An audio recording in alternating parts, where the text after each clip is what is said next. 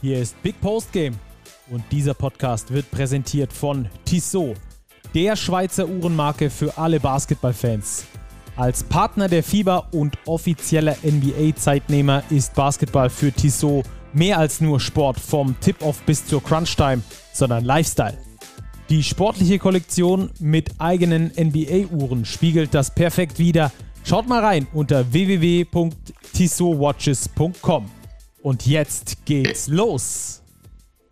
Moin, hallo, Servus in die Basketballnation.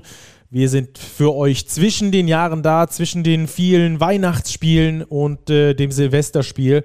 Und einer darf natürlich nicht fehlen. Bisschen angeschlagen, klassische Lehrerkrankheit, aber jetzt bist du ja Sportjournalist, da musst du durch, oder? Hi, Robert. Da muss ich durch. Hi, Stacki. Ja, es sind ja auch Ferien und ja. Da wird man der weiß, wann man krank, krank ne? Nein, krank ist übertrieben. Also mir geht's schon. Mir geht's schon gut. Ja, okay. Hört man ein bisschen an der Stimme, dass du ein bisschen angeschlagen bist. Aber äh, Basketball gucken ging trotzdem über die Feiertage, oder? Ja, natürlich. Also das fand ich ähm, sehr angenehm. Also dieser zweite Weihnachtsfeiertag. Wir bekamen ja auch eine Hörerzuschrift, ähm, warum denn die BBL den Spieltag nicht noch mehr zerteilt, quasi so wie die NBA ihre Christmas Games. Ich glaube, da konnte man dann zwölf Stunden am Stück gucken. Ich fand das in der BBL in diesem Jahr auch echt gut gemacht. Ich bin mir gar nicht sicher, ob das die letzten Jahre auch schon so war, dass wir um 15 Uhr schon ein Spiel hatten. Also quasi so ein Triple-Header. 15, 18 und 20, 30 fand ich am zweiten Weihnachtsfeiertag echt eine gute Sache. Ja, bin ich auch bei dir. Äh, auch wenn es für die Spieler natürlich so semi-cool ist und für die Coaches und äh, für die Schiedsrichter und für die äh, Medienmenschen, äh, die, die arbeiten müssen dann an diesen Tagen, ist natürlich immer ein bisschen ähm, schade. Aber alle anderen genießen das wirklich, vor allem die Fans in den Hallen. Das hat man auch an der Auslastung an vielen Orten gesehen. Ähm, und natürlich auch zu Hause vor dem Fernseher. Also es war wirklich eine gute Zeit, fand ich auch, äh, hat mir großen Spaß gemacht. Bei mir lief das so ein bisschen nebenher, neben der Familie. Da ist das immer dann schon klar, dass da ein bisschen Basketball geguckt wird. Ähm, und über die Spiele wollen wir jetzt natürlich sprechen. Es ist die letzte Folge des Jahres. Die BBL macht pa keine Pause, also machen wir auch keine Pause. Und äh, wir wollen natürlich ein bisschen äh, einen Blick aufs große Ganze werfen, weil Robert, du hast ja äh, über Social Media gefragt äh, nach interessanten Themen äh, für, die, für die Hörerinnen und Hörer. Und da kam ganz schön viel zusammen dieses Mal. Ja, an der Stelle auch erstmal. War breit gefächert, sorry, vor allem breit gefächert, ne? Absolut und daher auch erstmal ein ganz großes Dankeschön an alle Hörer, die sich da wirklich zahlreich melden, uns Themenvorschläge machen, uns Fragen stellen ähm, uns einfach Input geben oder auch Feedback geben. Wir haben auch wieder Rückmeldungen bekommen, dass wir ja durchaus ähm, gut gehört werden. Und Stacki, wir haben einen ganz exotischen Hörer, beziehungsweise ich würde nicht sagen, der Hörer ist exotisch, aber das Land, in dem er unseren Podcast hört, das ist schon exotisch. Nämlich Grüße an den Julius, der hört uns in Äthiopien. Ah, ja, der glaube ich ist dort ähm, aktuell in einem sozialen Projekt beschäftigt und will natürlich auch, was den Basketball in Deutschland angeht, auf der Höhe bleiben. Hört uns daher in Äthiopien. Jetzt wissen wir auch, woher in unserer Höreranalyse dieser eine Punkt in Äthiopien kommt. Das ist der Julius. Also Julius, ähm, habt eine gute Zeit und ja, hör uns weiter und alle anderen dürft uns gerne sagen, wo ihr uns hört. Lasst uns gerne weiter auch Feedback da zum Jahreswechsel. Wir freuen uns immer und wie gesagt, Stacki, wir antworten auf alles, was kommt. Genau. Sterne und Bewertungen gerne auch bei Spotify äh, geben. Das hilft dann immer, dass es auch mehr Basketballfans angezeigt wird.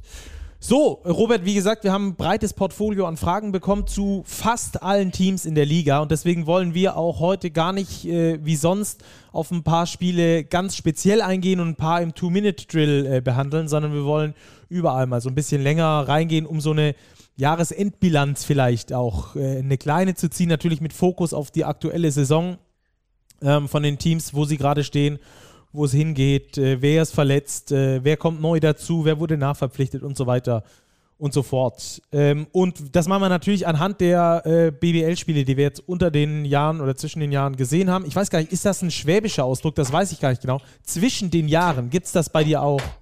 Das gibt es bei uns auch. Jetzt sind wir schon bei der Frage, ist das ein süddeutscher Ausdruck? Ja, weil ich habe nämlich von jemandem aus Berlin gehört, dass er das überhaupt nicht wusste, was das sein soll. Von daher ähm, zwischen den Jahren, für die, die es nicht wissen, also zwischen Weihnachten und Silvester, zwischen diese, auf diese Spiele wollen wir jetzt da etwas äh, vermehrt eingehen und starten mit dem Derby in Ludwigsburg das Schwaben-Derby, Ludwigsburg gegen Ulm, dass äh, die Ludwigsburger gewinnen mit 87 zu 84. Die Ulmer am Schluss sogar noch mit dem Dreier auf der Hand äh, zur Overtime. Danach gab es dann noch sogar eine Schubserei zwischen beiden Teams. Also da war alles geboten. Ähm, geiles Spiel auf jeden Fall gewesen. Geiles Spiel im Sinne der Spannung. Ich fand es spielerisch mh, mm, schon sehr wild, schon sehr egozentrisch geprägt, um das mal positiv auszudrücken. Also ganz, ganz viele Eins gegen eins Situationen. Wir haben uns ja auch schon ausgetauscht, Stacki, ähm, nach dem Spiel. Da war viel Hero Ball dabei. Ja. Ja, knapp mit dem besseren Ende für die Riesen, die das Ding ja doch gewinnen am Schluss. Ich würde auch sagen, verdient gewinnen. Aber ja, dieser Hero Ball, ich weiß nicht, ob es nicht nur so mir so geht. Ich glaube, du hast es auch wahrgenommen er nimmt schon irgendwie zu in der BBL, dass in entscheidenden Situationen schon sehr, sehr viel eins gegen eins gespielt wird und das eben auch aus ja, schon wilden Aktionen heraus. Ja, äh, geht mir genauso. War beim Spiel da zwischen den Ludwigsburgern und den Ulmern exakt das, was du gesagt hast. Da haben wir zum Beispiel von den Ludwigsburgern bei Asai Whitehead viel gesehen. Oder auch bei den Ulmern dann. Ähm, haben wir das auch äh, ab und zu was gesehen, beispielsweise von Jago dos Santos, der dann am Schluss das Ruder rumreißen wollte. Ähm, tue ich mich auch ein bisschen schwer, muss ich ehrlich sagen. Äh, Gerade ein Spieler wie TJ Short hat, äh, TJ Shorts hat uns bewiesen, dass es ab und zu mal äh, oder nicht immer eine schlechte Idee ist, aber ich bin immer noch ähm, Fan davon ähm, zu sagen, wir spielen das Ding sauber, einen sauberen Wurf aus. Du kannst ja trotzdem in verschiedenen Systemen auf bestimmte Optionen spielen, als einfach nur ein High Pick and Roll, die switchen und dann hast du den Big Man gegen den Kleinen und er schrotet ihm irgendwie aus 8 Meter das Ding ins Gesicht und in 20% der Fällen fällt er halt und du bist der Hero, aber in 80% hast du das Ding halt verloren. Ähm, ich habe jetzt keine genauen Statistiken dazu. Ähm, es ist auch mehr ein Gefühl, müssen wir ganz ehrlich sagen, dass das zugenommen hat, aber am Schluss ähm, ist es mir ein bisschen zu viel aktuell. Das haben wir auch über diesen Spieltag an verschiedenen Orten gesehen, können wir später dann auch nochmal drauf zu sprechen kommen. Ähm, lass uns vielleicht mal bei den Ludwigsburgern kurz anfangen. Äh, vielleicht personaltechnisch, weil sich da ja einiges geboten hat. Ähm, beispielsweise ist ja Prentice Hub erstmal raus. Der hatte eine leichte Knöchelverletzung, hat sich, sich dann in der Basketball Champions League verschlimmert hat deswegen jetzt schon die letzten zwei Spiele nicht gespielt. Und ich war gestern beim Spiel der Ludwigsburger gegen Ulm und habe mal Coach Josh King gefragt, was ihm denn fehlt mit Prentice Hub. Und die Ludwigsburger haben auch noch einen neuen Spieler verpflichtet. Auch dazu hat er was gesagt in diesem Schnipsel. Wir hören einfach mal rein in die Aussage von Josh King.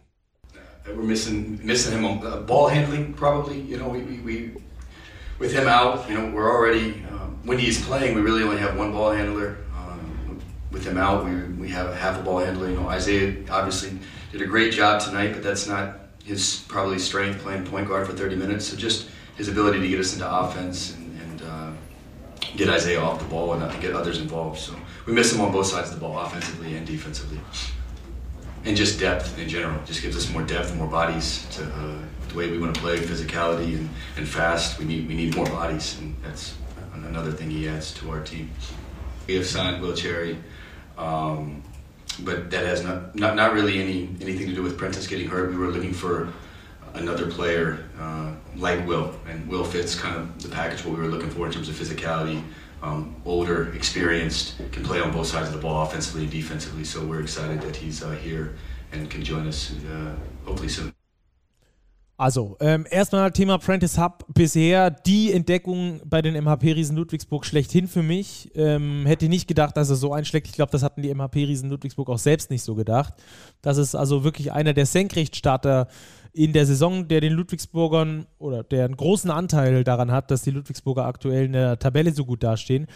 Der hat ihm jetzt im Ballhandling eindeutig gefehlt. Das hat man daran gemerkt, dass Isaiah Whitehead dann vor allem gegen Ende schlechte Entscheidungen häufig getroffen hat, weil er eben da eine Ballhandling-Funktion ausführen musste, weil er viel On-Ball erarbeiten musste. Ähm, hat aber große Stärken, vor allem wenn er Off-Ball bedient wird. Also wenn er quasi äh, auf der Gegenseite steht, äh, da aus der Bewegung kommt, dort bedient wird und dann ähm, die Möglichkeit hat, äh, so abzuschließen. Ähm, also da hat den Ludwigsburger ein bisschen was gefehlt muss man sagen. Gerade äh, in der Guard-Rotation war das dann ein bisschen dünn. Da haben sie jetzt reagiert und äh, Will Cherry geholt. Das finde ich äh, durchaus überraschend. Wie siehst du die Personalie Will Cherry bei den MHP-Riesen Ludwigsburg? Ja, überraschend trifft es ganz gut, glaube ich. Also ich hätte jetzt auch nicht mit dem Namen Will Cherry gerechnet, aber ich kann mir schon vorstellen, dass das passen könnte. Will Cherry, ja, wir haben ihn gesehen, vergangene Saison in Frankfurt.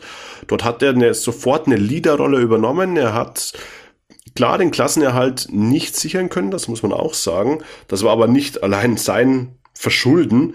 Ähm, er hat immer mal wieder körperliche Probleme, das wäre vielleicht ein Punkt, an dem man skeptisch sein könnte. Jetzt diese intensive Spielweise der Ludwigsburger ähm, und der körperlich doch anfällige Will Cherry, aber ich glaube, Ludwigsburg braucht Will Cherry eben nicht für eine Rolle 25, 30 oder noch mehr Minuten, sondern eben, wie es Josh King gesagt hat, Breite, Erfahrung. Und wenn Will Cherry dem Team 15 gute Minuten geben kann, oder mal 20, dann kann das mit seiner Erfahrung schon ein sehr wertvolles Puzzlestück sein, weil ansonsten ja die Erfahrung im Ludwigsburger Kader jetzt nicht unbedingt super ausgeprägt ist, vor allem was die Imports angeht. Ja, und das hat man dann auch gestern äh, gesehen beim Spiel gegen die Ulmer äh, Whitehead und dann eigentlich mit äh, großen Spielanteilen als Guards und dann ganz wenig nur noch. Also äh, Jacob Patrick noch mit 14 Minuten obendrauf, aber ansonsten die Guards mit sehr, sehr wenig Spielzeit und die Ludwigsburger stehen eben für dieses guardlastige Spiel. Um da wieder eine Breite reinzukriegen, ist diese Verstärkung, glaube ich, äh, ganz gut da, Will Cherry zu haben. Gerade als Ballhändler, gerade als Ballverteiler, wie du es gesagt hast. Ähm, also die Ludwigsburger mit eher Problemen auf der Guard-Position haben dann auch, äh, fand ich ganz interessant, war ein Schachspiel zwischen zwei sehr jungen BBL-Coaches, zwischen ähm, zwischen Josh King auf der einen Seite bei den Ludwigsburgern und Anton Gavel bei den Ulmern auf der anderen Seite. Bei, denn bei Anton Gavel war es genau andersrum. Der hatte eine richtig dicke Guard-Rotation sogar. Dafür gehen in Ulm die Big Men aus. Ja, äh, vollkommen. Also natürlich hat man hier auch äh, Verletzungssorgen, Konate, Herkenhoff und so weiter. Brezel, Konate, Herkenhoff Bre und Brezel, also alle drei. Richtig, der klassische Fünfer auch noch weg. Genau. Ja, und das ist schon schwer kompensierbar, kaum zu kompensieren, vor allem gegen so ein physisches Team, wie es die Ludwigsburger sind. Aber es zeigt, glaube ich, auch einen gewissen Unterschied. Ludwigsburg reagiert sehr schnell dann auch auf dem Transfermarkt, während die Ulmer jetzt noch nicht nachverpflichtet haben und ja letztlich ohne nominellen Big Man spielt. Klar, David Fuchs, der Starter auf der 5, 25 Minuten gegangen. Solide Partie, der macht das die ganze Saison schon wirklich gut. Aber ich glaube, für die Ansprüche, die Ratio Form Ulm hat, auch als Eurocup-Team, ist das sowohl in der Spitze als auch in der Breite aktuell zu wenig. Ähm, ich glaube, hier sollte man auf die Verletzungen reagieren. Man hatte ja mit Devin Robinson einen Spieler noch für die große Position, dessen Vertrag ja ausgelaufen war vor einigen Wochen, hat dann eben nicht nachverpflichtet und das rächt sich jetzt so ein bisschen in der BBL. Ja, und das hat man dann auch daran gesehen, dass dann oft Robin Christen beispielsweise bis auf die 5 äh, rücken musste, der ja eigentlich kein, kein typischer Fünfer ist, weder vom Körperbau noch von den Anlagen her. Äh, auch Josh Hawley ähm, erst relativ spät eingewechselt worden, hat dann eigentlich ein gutes Spiel gemacht, ist aber auch kein typischer Big Man, sondern eher sehr beweglicher Forward, der groß gewachsen ist, der alles so ein bisschen kann. Also den Ullmann fehlen einfach komplett die, die Big Men. Dafür sind sie im Rebound gar nicht so schlecht. Ich dachte eigentlich, äh, als ich die, mir die Rebound-Statistik angeguckt hatte, oh Gott, das kann ja ganz schön übel sein. Sie sind da gar nicht so schlecht, gerade wenn du die prozentualen Abpraller ähm, ähm, mal, mal dir anguckst. Also wie viele von den möglichen Rebounds sie geholt haben, dann sind sie da im, im stabilen Mittelfeld. Also das gleichen sie so noch ganz gut aus. Ähm, haben da natürlich aber ihre Probleme und ähm, dir fehlt dann einfach auch die Option, auch mal über den Post spielen zu können, Inside-Outside-Game zu etablieren, ein gutes Pick-and-Roll, wo der Gegner beispielsweise halt dann entweder switchen muss oder, oder ähm, anders spielen muss, eine Drop-Defense spielen muss, ein äh, bisschen variabler, weil du irgendwie Macht unterm Korb hast. Ähm, das hatten sie halt in dieser Saison ne, noch nicht ein einziges Mal so richtig und das ist ein wichtiges Element, das den Ulmern da auf jeden Fall fehlt. Ähm, ansonsten finde ich eigentlich die Guard-Rotation ziemlich stark bis zum Forward. Äh, die spielen auch gut. Da haben wir auch ein bisschen das Problem bei den Ulmern aktuell, dass sie, wenn der Druck kommt, äh, einfach dann den Ball an Jago dos Santos geben und sagen, mach mal. und äh, dann eben dieser Hero Ball zustande kommt. Äh, gestern war es jetzt dann auch noch bei Nunez ein ganz übler Ballverlust, den er sich da geleistet hat. Ähm, 20 Sekunden vor Schluss, der dann schlussendlich auch zur Niederlage geführt hat. Also mit zumindest. Aber alles in allem ähm, ist es offensiv ganz gut, was sie abfangen. Ich habe mal Tono Gavel gefragt in der PK, was er denn an seiner Mannschaft ändern würde oder woran sie arbeiten muss in den nächsten, in den nächsten Tagen und was ihm ganz gut gefällt. Und das hat er darauf geantwortet. Auf jeden Fall im Defensivende. Also ich glaube, dass wir offensiv öfter mal äh, gute Ansätze gehabt haben in allen Spielen bis jetzt. Äh, defensiv mussten wir natürlich einfach besser werden, gerade was Ausboxen angeht, was 1 gegen 1 Situationen angeht und äh, Pick and Roll Defense. Also offensiv, klar, äh, es ist halt manchmal so, dass, dass der Ball lange in, in Händen bleibt und das, das müssen wir verbessern. Ähm, aber ja, es, ja ich glaube, defensiv können wir auf jeden Fall uns deutlich verbessern. Ja, und das hat man dann auch so paar, bei ein paar Kleinigkeiten gesehen. Sachen, die du da einfach nicht machen darfst, beispielsweise beim Pick and Roll von der Ballside zu helfen. Das ist drei, viermal passiert. Es wurde bitter bestraft. Erster Pass, da schaffst du es nicht mehr zurückzukommen. Direkt der Dreier genetzt aus der Ecke. Also, das ist, ähm, sind so Kleinigkeiten, die zum einen vielleicht mit der Unerfahrenheit des Teams zusammenhängen und zum anderen einfach, dass die Abläufe auch noch nicht so sind, auch mit dem neuen Point Guard, äh, mit dem neuen Guard Paul auch noch nicht wirklich integriert in der Mannschaft. Also die Ulmer sind aus meiner Sicht irgendwie noch so ein bisschen auf der Suche nach der Erfolgsformel und ich weiß nicht, ich habe bei den Ulmern auch ab und zu so das Gefühl, die spielen nur für die Entwicklung und gar nicht fürs Gewinnen. Ähm, habe ich, also klar spielen die fürs Gewinnen, das ist vielleicht falsch ausgedrückt, ausgedrückt aber sie spielen ähm, Ticken zu viel für die Entwicklung und einen Ticken zu wenig für, fürs Endergebnis am Schluss. Es kommt dann manchmal so vor, dass man sagt, ja gut, dann haben sich halt die Spiele entwickelt, aber wir haben halt knapp verloren, aber wenigstens haben sich die Spiele entwickelt. Aber das kann auch nicht der endgültige Ansatz sein, Robert. Nee, das kann nicht der Ansatz sein. Mir fehlt in der Ulmer Mannschaft aktuell so ein Typ wie Cristiano Felicio der hat in so eine junge Mannschaft so extrem gut reingepasst. So ein Fels in der Brandung, der Erfahrung hat, der eine richtig hohe Qualität hat, der eben auch ein Big Man ist. Ähm, und ich glaube, so ein Typ in der Mannschaft würde dem, dem Ulmer Team ein ganz neues Gesicht verleihen. Ich bin sehr gespannt, wie sich das jetzt darstellt, wenn die Verletzten zurückkommen.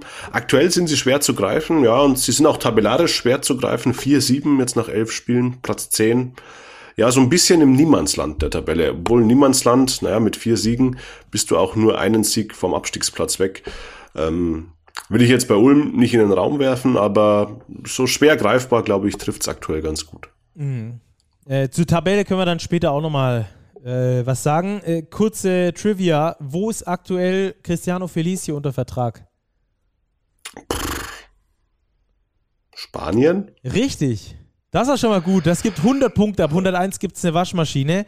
Äh, okay. Äh, Granada ist er, ist ah, er unter Vertrag. Okay, ja, das hätte ich jetzt nicht mehr. das dachte auf ich. Das mir. hätte ich nicht mehr hinbekommen.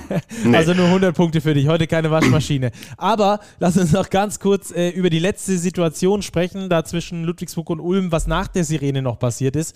Größere Rudelbildung. Ähm, es wollte niemand danach was dazu sagen, was durchaus verständlich ist, weil es da, glaube ich, zum ein oder anderen ähm, Verfahren noch kommen könnte. Ähm, wie hast du die Situation gesehen äh, am Fernseher? Ja, erstmal unübersichtlich. Unser Hörer Thorsten hat ähm, sich ja auch bei uns gemeldet. Er hat einen ganz klaren Faustschlag von Justin Johnson gegen David Fuchs gesehen es war unübersichtlich, schwer zu beurteilen, was da alles vorausging. Da waren Rempler hier, Robin Christen hat schon ein bisschen provoziert, also der war mit dem Johnson schon ein bisschen im Clinch gelegen. Ich habe schon die Hand von Justin Johnson im Gesicht am Halsbereich von David Fuchs gesehen und rein zufällig erschien mir das jetzt auf den ersten Blick auch nicht. Also die Schiedsrichter, glaube ich, haben nichts geahndet auf dem Feld. Da werden wir jetzt sehen, ob es da noch, wie du sagst, zu einem Verfahren kommt, ob die Bilder da ausreichen, um da direkt was festzumachen. Aber da war schon hitzig. Das Derby, ja klar, Spiel auf Messerschneide, da liegen die Nerven schon gewissermaßen blank, aber müssen wir auch festhalten, das sollte oder darf einem Spieler, einem Profi wie Justin Johnson nicht passieren. Ja, genau. Habe ich ähnlich gesehen wie du. Ich äh, habe ihn auch klar als Provokateur ausgemacht. Schon während des Spiels gab es da die ein oder andere Situation, wo er Robin Christen provoziert hat. Ähm, der hat das bei den Schiedsrichtern auch gesagt. Die haben aus meiner Sicht da schon zu wenig dafür gemacht, dass das aufhört. Also die haben Johnson nicht mal verwarnt und das war wirklich deutlich offensichtlich aus meiner Sicht. Und dass er dann da am Schluss äh, auf ihn zugeht, er hat ihn nicht geschuckt oder sowas, sondern die Hände weggelassen und dass äh, Johnson dann da David Fuchs im Gesicht trifft, das ist äh, nicht okay und das muss auf jeden Fall, wenn wir sehen, wofür Spiele in den letzten Wochen gesperrt wurden, äh, Hashtag Wobo beispielsweise, dann ähm, ist es da äh, auf jeden Fall Minimum eine mehr, mehr, Spiele, mehr Spiele andauernde Strafe, die sich da, die da nach sich ziehen muss. Aber wir werden sehen, was da noch von der BBL kommt. Das also das Nachspiel dieses Derbys. Emotionen super, mega geil. Wenn sie dann in Gewalt umschlagen, absolutes No-Go. Ähm, okay, ich glaube, jetzt haben wir zu den Ludwigsburgern, zu den Ulmern genug gesagt. Ludwigsburg aktuell auf Platz 4 in der Tabelle mit acht Siegen aus elf Spielen. Hätte ich so auch, glaube ich, nicht gedacht. Also hätte ich nicht gedacht und ich glaube, viele andere auch nicht. Und die Ulmer mit vier Siegen aus elf Spielen, auch da hätte ich sie ein bisschen besser eingeschätzt, muss ich sagen. Also, das ist aktuell der Stand bei den beiden schwäbischen Clubs. Dann äh, haben wir gerade gesprochen, keine Big Man auf Ulmer Seite. Äh, keine Guards äh, haben wir dann im nächsten Spiel oder, oder Guard-Probleme, können wir vielleicht so sagen. Und ebenfalls ein Derby, nämlich das Oberfranken-Derby Bayreuth gegen Bamberg. Und Bayreuth schafft es, dies, die Niederlagenserie zu brechen und sich erstmals oder seit langem mal wieder von einem Abstiegsplatz wegzuschieben. Ja, ein emotionales Spiel, auch hier ein Derby. Und ich glaube, zu diesem Spiel haben wir tatsächlich die meisten Zuschriften auch bekommen. Gar nicht unbedingt zum Spiel an sich, sondern zum Beispiel der Sebastian schreibt, wie kann man den Basketball in Bamberg noch retten? ja, das war schon ein Spiel. Ich habe es in kompletter Länge verfolgt. Bayreuth schwach reingekommen, defensiv überhaupt nicht auf der Höhe gewesen. Bamberg mit 30 Punkten im ersten Viertel. Dann hat Medi aber die Intensität hochfahren können und Bamberg hat dann einfach keine Antworten mehr, obwohl sie, und da bin ich ein bisschen schon ins Nachdenken gekommen, laut äh, ihrem Geschäftsführer im Halbzeitinterview in Bestbesetzung waren. Und das, glaube ich, darf, muss schon Fragen aufwerfen. Das ist nämlich Bestbesetzung, elf Mann auf dem Bogen. Von diesen elf Mann waren zwei nicht eingesetzt. Das heißt, die Bestbesetzung ist eine neuner Rotation aktuell bei Brose Bamberg. Und damit, glaube ich, sind sie vielleicht sogar das am dünnsten besetzte Team der gesamten Liga. Und das ist schon problematisch. Ja. Also gerade wenn wir, wenn wir noch von der, von der Doppelbelastung ausgehen, ähm, die, die, die die Bamberger ja spielen mit dem Europe Cup, der vielleicht nicht so belastend ist wie die Euroleague, weil es nicht so viele Spiele sind, aber trotzdem doch jetzt auch nicht ohne ist. Also gerade jetzt, dass sie weitergekommen sind äh, in die zweite Runde, das sind insgesamt nochmal zwölf Spiele in der Regular Season mindestens obendrauf, die es dazu gibt. Also das solltest du vielleicht schon nochmal ein bisschen breiter aufstellen. Und wenn wir gucken, die MHP Riesen Ludwigsburg beispielsweise, die ja gleich, gleichzeitig in der Champions League spielen. Die haben sich gerade in Will Cherry, ich glaube, den achten Importspieler geholt. Und so ist es, ja. ja. Da wird sich breit aufgestellt. Es müssen ja nicht unbedingt sieben Imports sein oder acht, aber eine Zehner-Rotation, also aus wirklich Leistungsträgern, finde ich, sollte es mindestens sein, die man eben zur Verfügung hat, um in zwei Wettbewerben zu spielen. Es ist, selbst zehn Mann wären schon knapp, das haben wir bei den Hamburg Towers oft thematisiert. Jetzt sind es in Bamberg neun Spieler, dann hast du mit Senkfelder und Bohatschik zwei Jungs, die die Eurobasket gespielt haben. Die gehen meiner Ansicht nach auf dem Zahnfleisch. Bohatschik ja. ist wirklich ein guter Schütze und der wirft einfach mal einen Airball. Und klar passiert das auch einem guten Schützmann, aber so weit vorbei und der geht halt wieder 28 Minuten mit Patrick Heckmann die meisten Minuten für Bamberg im gesamten Spiel. Also Bamberg, es ist echt bedenklich, diese Entwicklung. Ich hatte vor einer oder zwei Wochen in unserer Folgen gesagt, ich kann ihnen auch zutrauen, noch in Richtung Playoffs aufzubrechen ja, würde ich ihnen immer noch zutrauen. Es sind nur drei Siege weg. Aber ich glaube, dass das auch ein Problem ist in der Bamberger Selbstwahrnehmung. Dass man dort immer noch denkt, na gut, es sind ja nur ein paar Siege hinter den Playoff-Rängen. Letzte Saison war es ja ähnlich. Da war man auch irgendwie lange auf Platz neun oder zehn. Hat es dann irgendwie noch geschafft. Aber so wie sich das Team aktuell präsentiert, gepaart mit dieser Kaderstruktur, die mir im Übrigen auch nicht gut gefällt. Der Kader ist meiner Ansicht nach nicht rund zusammengestellt. Ähm, macht mir das echt gewisse Sorgen, dass Bamberg, also in die Playoffs, ja, da muss viel gut laufen, da müssen Nachverpflichtungen sitzen, aber aktuell müssen wir festhalten, Brose Bamberg steckt im Abstiegskampf. Ja, dass wir das mal irgendwann sagen. Das äh, müssen wir sagen. Es kam mir echt schwer über die Lippen. Aber es ist einfach so. Du hast diesen Kader, neun Spieler. Ja. Und du, und du verlierst Spiele jetzt gegen direkte Konkurrenten und Bamberg hat jetzt eine 3-8-Bilanz nach diesem Oberfranken-Derby. Drei Siege genauso wie Frankfurt, wie Bayreuth, wie Kreilsheim. Braunschweig hat einen weniger, ja.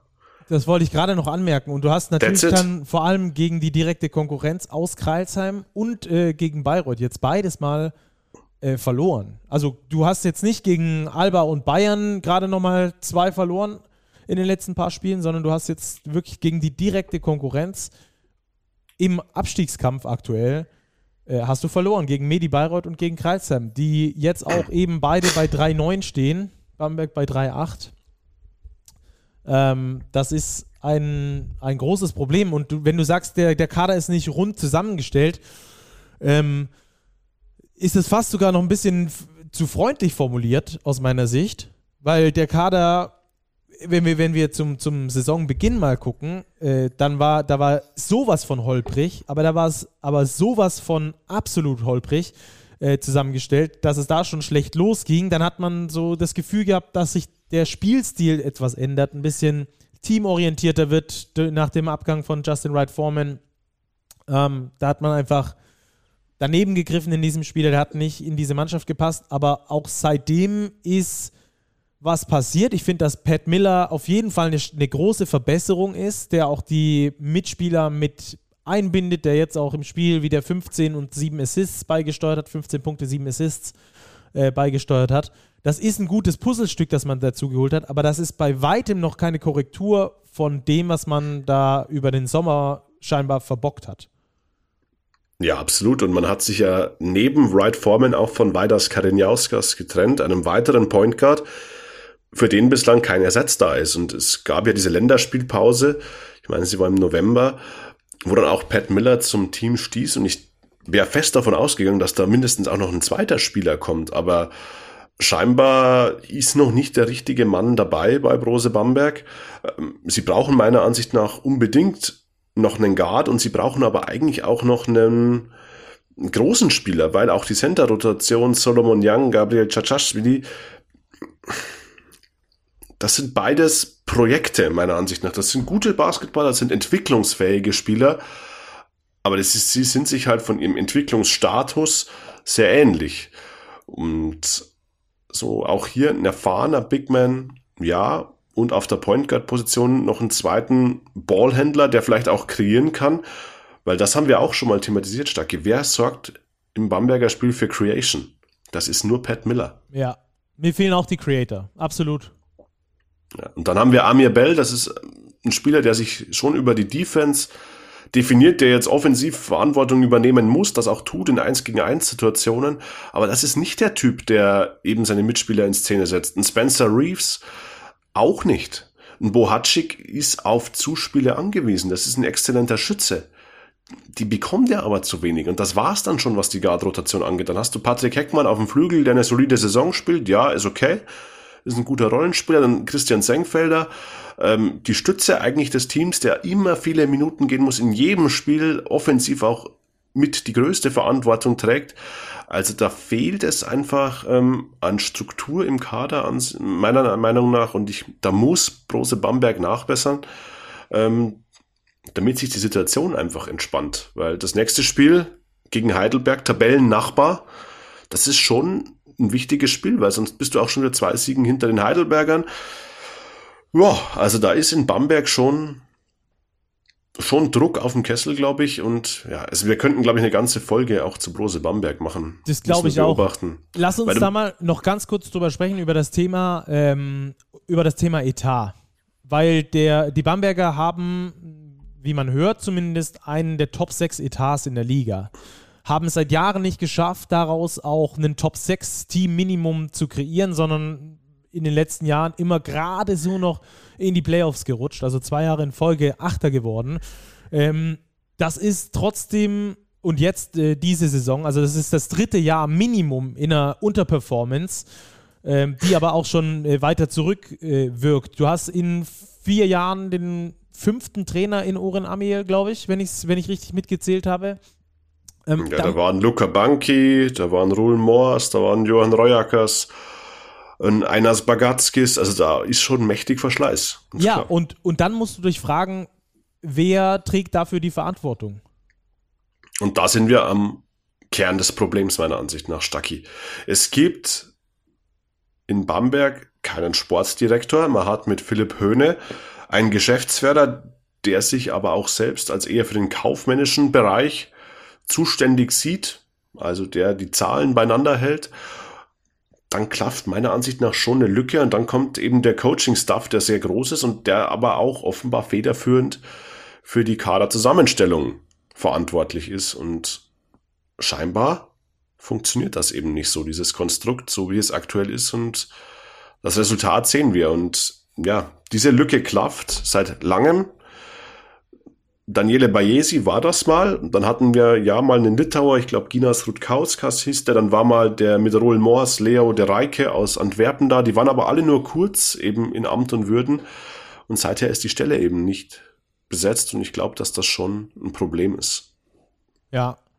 Ähm, du hast halt keine übergeordnete Rolle quasi, wo, wo ähm, eine Art Identität entstehen könnte, äh, sondern du hast halt den Coach, der kommt der mit seiner Identität und dann bringt er die dahin und, und guckt, äh, dass man so Basketball spielt, wobei ich die jetzt bei Oren Amiel auch immer noch nicht wirklich äh, sehen kann, diese Handschrift. Wofür steht Bamberg? Ich kann es dir aktuell basketballerisch nicht sagen. Und ähm, dazu einen sehr breiten äh, Trainerstab, das muss man auch sagen. Vier Co-Trainer aktuell bei Brose Bamberg äh, unter Vertrag. Ich weiß gar nicht, ob das überhaupt irgendein anderes Team in der Liga hat, dass sie vier Co-Trainer plus Headcoach haben. Das ähm, sind Relikte aus der Euroleague. Das haben Euroleague-Teams.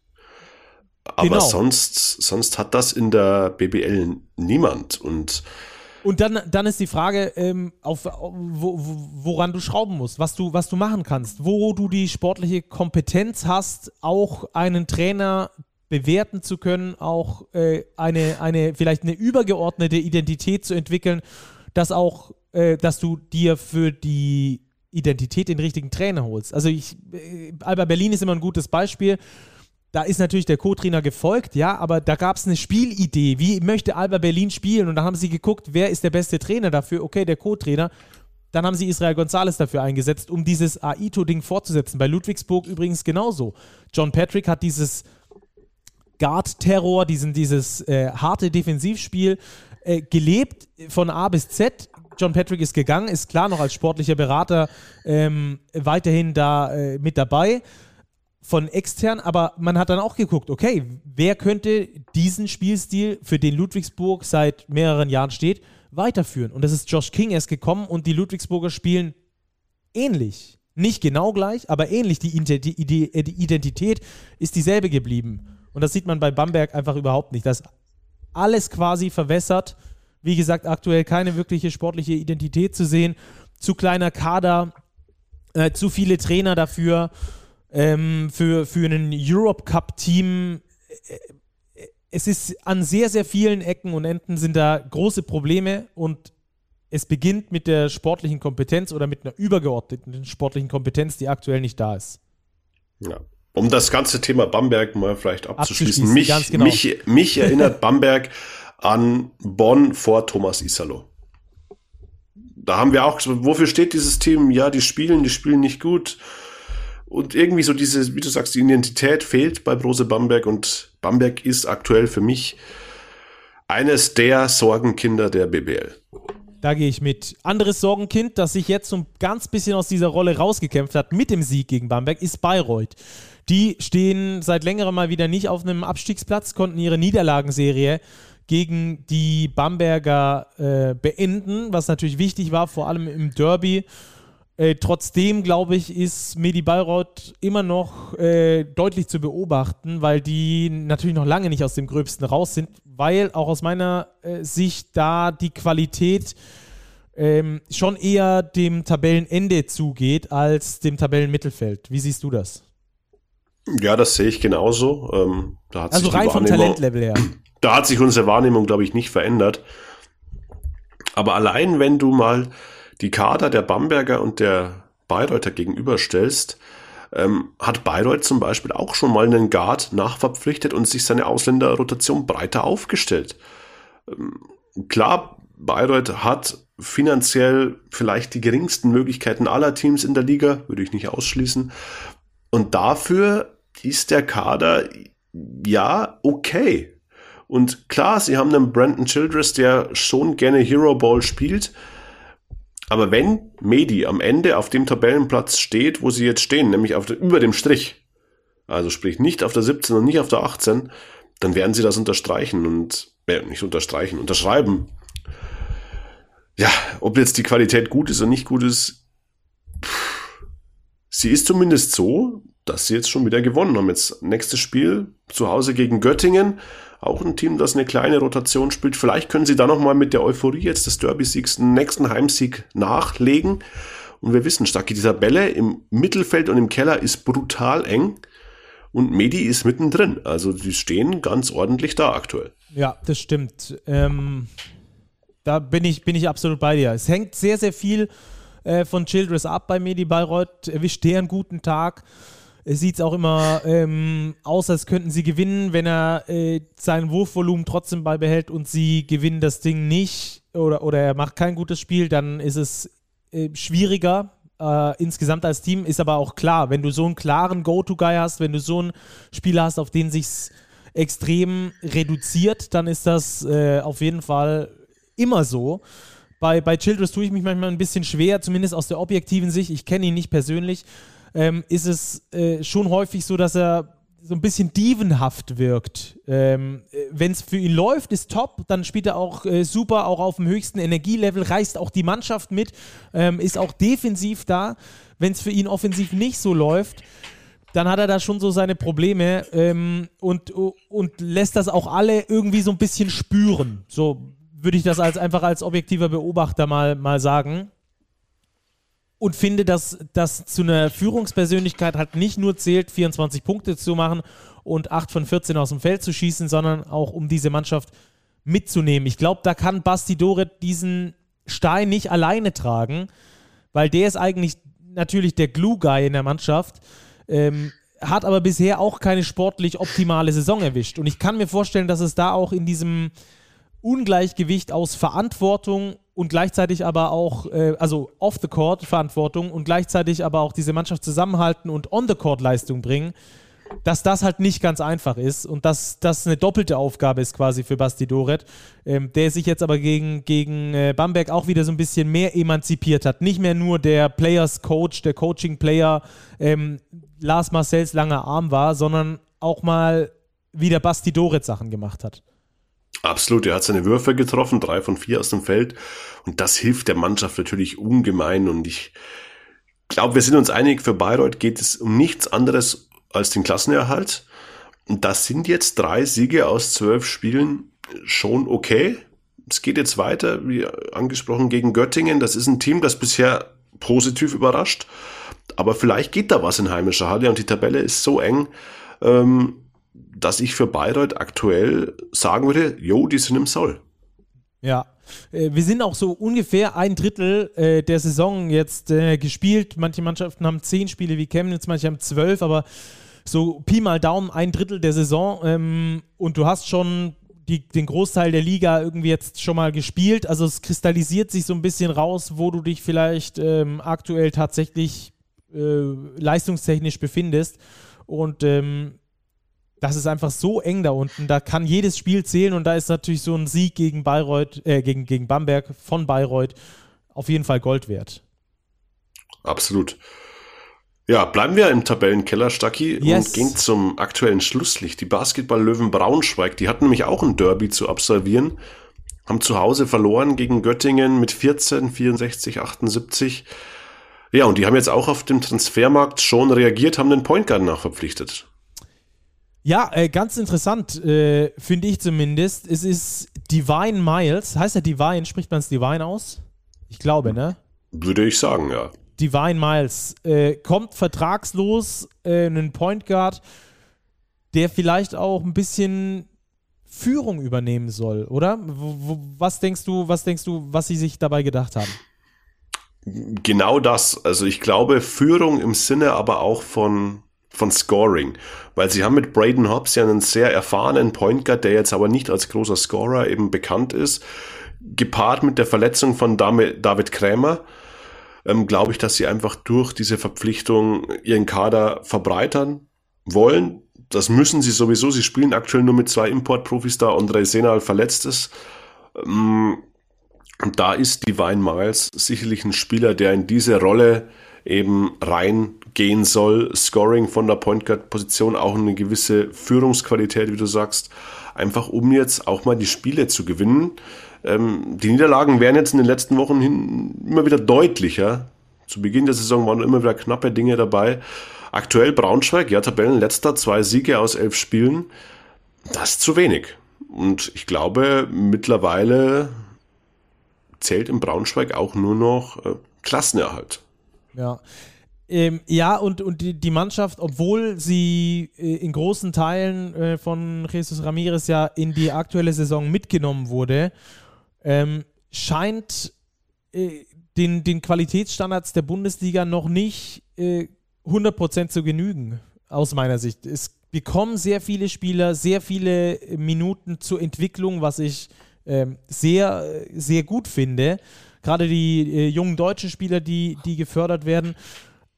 Aber du hast es schon gesagt, offensiv ist das halt einfach brutal wenig. Wenn du 76,4 Punkte im Schnitt machst in den Spielen, die du bisher gespielt hast, dann sind das einfach genau vier Punkte insgesamt weniger als der Tabellen 17. im Schnitt. Vier Punkte weniger. Und, äh, zur Tabellenspitze sind das äh, 16 Punkte Unterschied. Also, die du pro Spiel im Schnitt weniger machst. Und damit ist es halt einfach unglaublich schwierig zu gewinnen. Dann muss es halt defensiv stimmen. Und das ist halt bei den, äh, bei den Löwen Braunschweig auch nicht unbedingt der Fall.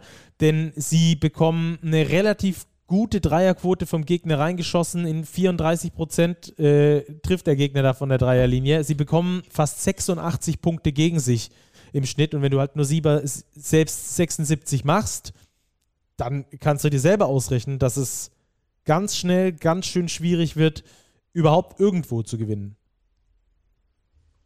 Absolut, so ist es. Dazu kommt eine Dreierquote von nur 29 Prozent als Team.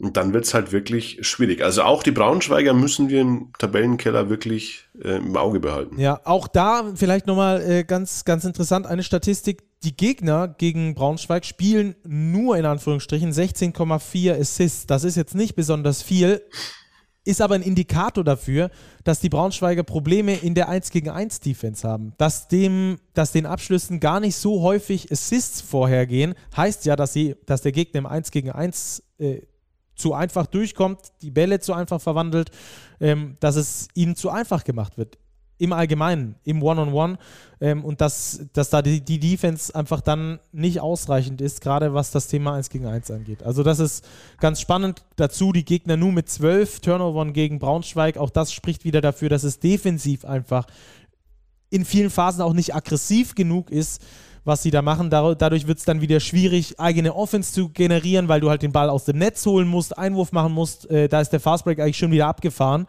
Ähm, wenn du defensiv Stabilität reinbringst und dir den ein oder anderen Stil generieren kannst, was aber bei 12,6 Turnover des Gegners relativ wenig ist, ähm, dann schaffst du es natürlich auch schnell zu spielen. Es ist äh, ein, ein vielfältiges, ein vielschichtiges Problem bei den Löwen Braunschweig, ähm, das da aktuell zum Tragen kommt. Tabellenletzter, nur zwei Siege bisher geholt. Ähm, ja, du, wie du gesagt hast, es geht nur um den Klassenerhalt ähm, und auch da sicher eine gute Idee, nochmal nachzuverpflichten, haben sie jetzt gemacht. Ich bin gespannt, wie Divine Miles da einschlagen wird. Vor allem, weil David Krämer noch so lange fehlen wird. Absolut. Ja, machen wir das Spiel rund. Kurzer Satz zur BG Göttingen, weil auch unser Hörer Kevin danach gefragt hat. Ich glaube, er hat es auf den Punkt gebracht. Eine der positiven Überraschungen der Saison. Ähm, wir wiederholen uns Woche für Woche. Göttingen, kleine Rotation, ja, aber ganz klare Rollenverteilung. Im Spiel jetzt gegen Braunschweig war es extrem, also die Starting Five allesamt mindestens 27 Minuten, Gino Crandall noch 29 von der Bank und das war's dann eigentlich schon quasi. Ähm, aber da weiß jeder, was er zu tun hat. Die Imports haben gute Qualität. Ähm, ja, und somit steht die BG Göttingen heimlich, still und leise. So ist es tatsächlich, habe ich den Eindruck, mit sieben Siegen aus elf Spielen auf Tabellenplatz 6 und liegt ja, aktuell so nach einem Saisondrittel auf Playoff-Kurs. Ja, um das noch ganz bisschen statistisch, statistisch zu unterfüttern, sind eine der Mannschaften mit dem äh, vierthöchsten Dreiervolumen, das sie insgesamt nehmen und schießen dabei die zweitbeste Quote von draußen. Also sie wissen sehr genau, wo sie ihre Spots finden, bekommen die auch ordentlich bedient, ähm, sind da auch bei den Assists im, im Tabellenmittelfeld, also viele Assisted Shots auch, die da, die da generiert werden, gerade von der Dreierlinie. Und entsprechend äh, schaffen es die Göttinger da auf ihre Stärken zu setzen, in den entscheidenden Momenten ähm, zu treffen und äh, sich damit weit in der Tabelle hochzuspielen. Probleme einzig haben sie ein bisschen beim Rebound. Da sind sie eine der schlechteren Mannschaften ähm, in der Liga, äh, was dann natürlich mit einer guten Trefferquote einhergeht, mit einer guten eigenen Trefferquote einhergeht. Aber beispielsweise beim Defense Rebound sind sie die schlechteste Mannschaft der Liga. Da sind noch kleine Verbesserungssprünge möglich bei der BG Göttingen. Aber alles in allem auf jeden Fall die Mannschaft, die äh, am besten äh, oder eine der großen Überraschungen in dieser bisherigen Saison. Gucken wir weiter in den Norden, Robert. Hamburg gegen Oldenburg. Die Hamburg Towers nach wie vor mit Problemen, Spiele zu gewinnen. Ja, mit erheblichen Problemen Spiele zu gewinnen. Ich habe gerade eben nochmal nachgezählt. Das war jetzt wettbewerbsübergreifend aus den letzten zwölf Spielen die elfte Niederlage für die Towers.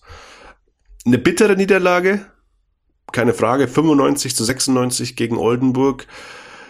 Gab auch eine diskutable Schiedsrichtersituation ganz am Ende, sogar zwei. einmal als die Hamburger mit wenigen Sekunden auf der Uhr einen Foul begehen an Dwayne Russell, ihn an die Linie schicken. Ähm, Russell, der dann das Spiel quasi wieder auf Oldenburger Seite kippen lässt. Und dann noch ein langer Pass von Hamburg, da sie keine Auszeit mehr hatten, in Richtung Lukas Meissner. Der gefault wird. Der gefault wird, das glaube ich, können wir so deutlich sagen, was aber nicht gepfiffen wird und somit war das Spiel dann durch. Ja, daran lag es, glaube ich, zu einem Teil, aber gar nicht unbedingt. Wenn Hamburg es nicht schafft, trotz einer Zweierquote von 74 Prozent und einer Dreierquote von 48 Prozent zu Hause das Spiel zu gewinnen, dann liegen die Probleme sicherlich nicht bei den Schiedsrichtern, sondern vielleicht auch in der eigenen Verteidigung, denn man hat mal wieder viele, viele Punkte kassiert, 96 Stück. Puh, schwer für Hamburg. Also da bin ich auch gespannt ob da noch nachgelegt wird, personell, weil der Trend aktuell wirklich nicht zugunsten der Hansestädter spricht. Ja. Sechste Niederlage in Folge.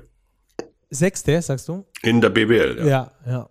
Auch die ähm, Defense, absolutes Thema bei, bei den Hamburgern. Wenn du 87 Punkte gegen dich im Schnitt bekommst in den ersten elf Spielen, dann äh, weißt du, wo deine Probleme liegen. Das ist, das ist äh, ganz klar. Natürlich auch mit der ein oder anderen Verletzung, mit der ein oder anderen Krankheit, die sie da noch ähm, hatten. Aber alles in allem äh, muss es da defensiv sehr viel stabiler werden. Ich finde, dass sie es offensiv eigentlich ganz gut verteilt bekommen. Auch ähm, ihre, ihre Punkte, es ist ähm, klar viel auf, äh, auf McCallum, auf Kendall McCallum konzentriert. Äh, aber die Probleme sind vielfältiger. Und äh, ich glaube, wenn du natürlich in so einer Abwärtsspirale drin bist, ist es auch schwierig. Dann gewinnst du auch so ein Spiel gegen Oldenburg nicht, dann kriegst du auch die entsprechenden Pfiffe nicht und so weiter und so fort. Aber sie sind halt auch selbst äh, daran beteiligt, dass sie in dieser Abwärtsspirale sind. Wir haben das angesprochen, sehr dünner Kader, der diese Doppelbelastung aus BBL und Eurocup äh, und Eurocup da bewältigen muss. Äh, da ist dann natürlich das letzte Quäntchen Energie auch nicht da. Und am Schluss äh, hast du dann immer wieder Probleme die Spiele nach Hause zu bringen. Ähm, ja, äh, die Hamburger aktuell im absoluten Abwärtstrend, das muss man so sagen, haben vier Siege aus elf Spielen, sechs in Folge verloren. Also die standen 4-1 eigentlich da nach fünf Spielen. Jetzt haben sie sechs in Folge verloren. Ähm, wie sie da rauskommen, das können wir vielleicht nochmal in einer besonderen Folge thematisieren, sorry. An einer, in, einer, in einer besonderen Folge thematisieren wir uns äh, größtenteils um die Hamburger dann äh, kümmern. Oldenburg, Robert. Aktuell ja, ganz, ganz gut drauf. Ja, ganz gut drauf. Ähm, ich glaube, die Oldenburger spielen in der Saison bisher so, wie sie zu erwarten war. Petro Kajas Basketball mit einem dominanten Point Guard, Dwayne Russell, 17 und 8 wieder aufgelegt. Ich glaube, da ist man voll im Soll. Die liegen tabellarisch aktuell mittendrin in den Playoff-Rängen 8-4, Platz 5. Da sehe ich sie auch. Vielleicht noch einen Platz weiter hoch, vielleicht noch einen Platz weiter runter. Mal, mal schauen. Unter die ersten drei, glaube ich, kommen sie nicht mehr. Da sehe ich schon Bonn, Berlin und München. Aber dann 4, 5, 6, das glaube ich ist der Bereich, wo die Oldenburger einlaufen werden. Sie haben keine Doppelbelastung, das merkt man ihnen an. Sie sind frisch, sie haben auch mit Richard Slomasch nochmal einen Kader verbreitert. Also da glaube ich, ist zum Jahreswechsel alles im Soll. Oldenburg, ja, liegt auf Kurs. Ja, die haben aus der letzten Saison gelernt, haben da glaube ich auch ähm, charakterlich die Mannschaft besser zusammengestellt, als sie das da letztes Jahr hatten. Äh, und vor allem finde ich immer wieder erstaunlich, dass du solche Rollenspieler hast. Ich erinnere mich da an Alimpianic beispielsweise in diesem einen Spiel oder auch an, an Max Di Leo, der jetzt nicht die offensive Großlast trägt, ähm, aber trotzdem ähm, ja sehr viel liefert, dieser Mannschaft sehr viel gibt, manchmal dieser X-Faktor sein kann, der dann einfach das Spiel äh, auf die andere Seite reißt. Also da haben sie nicht nur ihre, ihre führenden Spieler, die man sowieso im Auge hat, in Dwayne Russell und Trey Drexler, sondern auch die Spieler, die diese X-Faktoren eben sein können, die das Ganze ähm, unvorhergesehen umdrehen können. Ähm, da sind sie echt schwer zu berechnen. Ähm, defensiver Fokus, äh, trotzdem läuft es offensiv ganz gut, äh, haben diesen Scoring-orientierten Point Guard.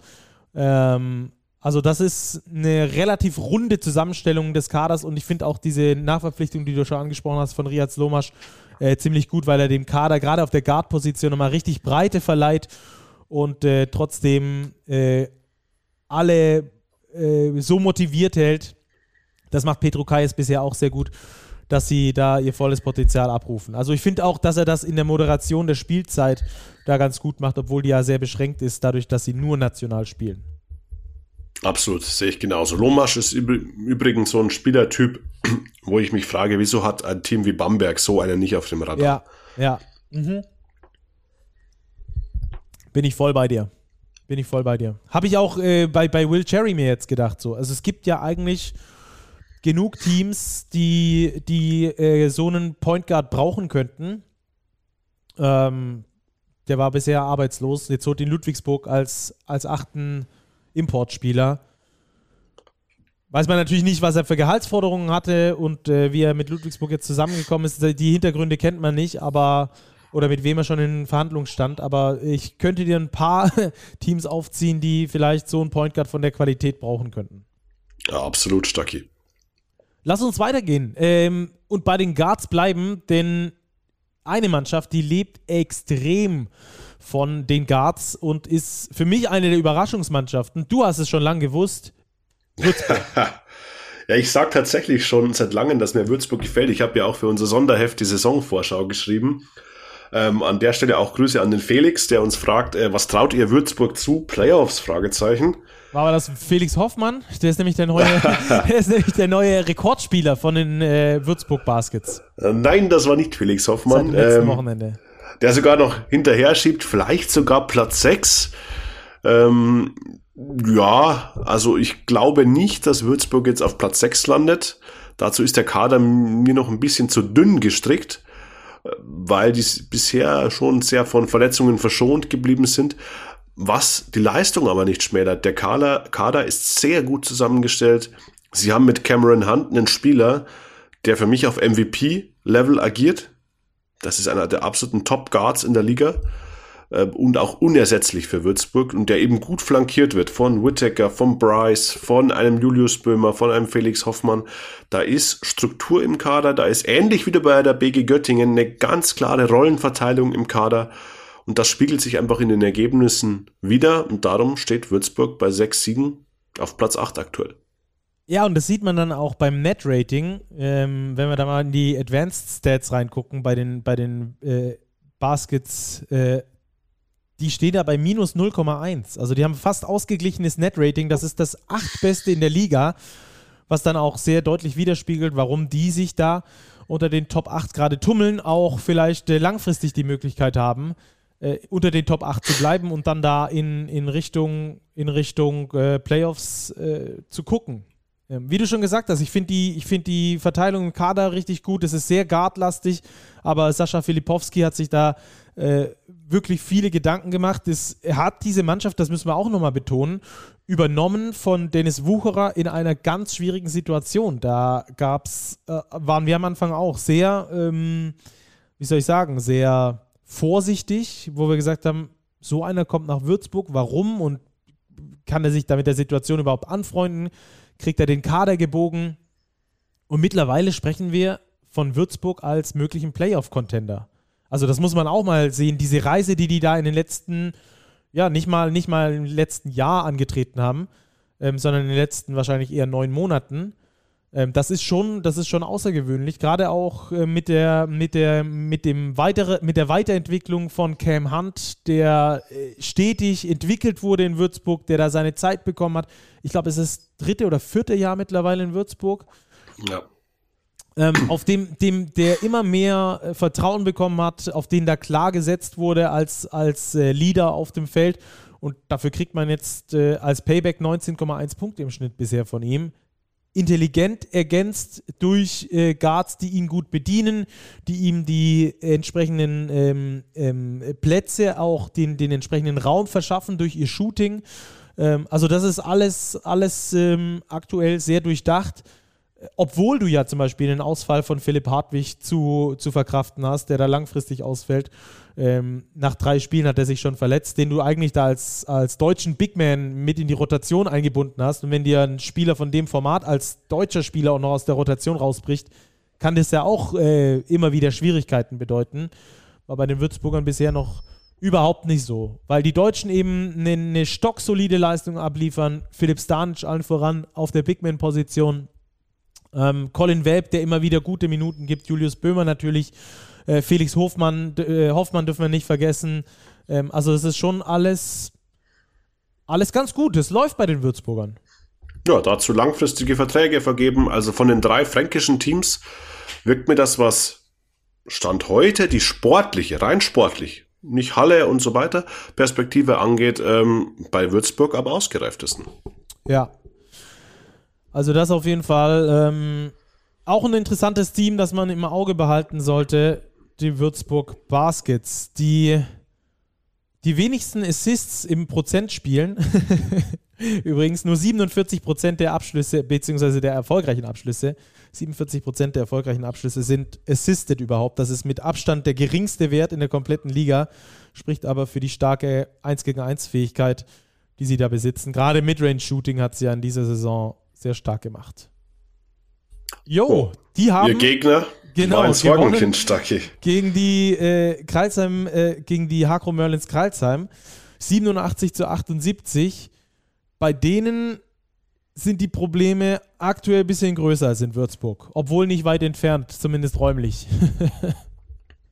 ja, räumlich nicht weit entfernt. Tabellarisch schon. Kreilsheim abgestürzt auf den Abstiegsplatz nach zwölf Spieltagen. 3 zu 9 die Bilanz. Boah, ich bin immer noch ein bisschen ratlos, was die Merlins angeht, was ihnen genau fehlt. Und das fragt uns auch unser Hörer Kevin. Was ist da eigentlich los in Kreilsheim? Ich glaube, auch hier der Kader passt nicht zu 100 Prozent. Jetzt hat man diesen Trainerwechsel.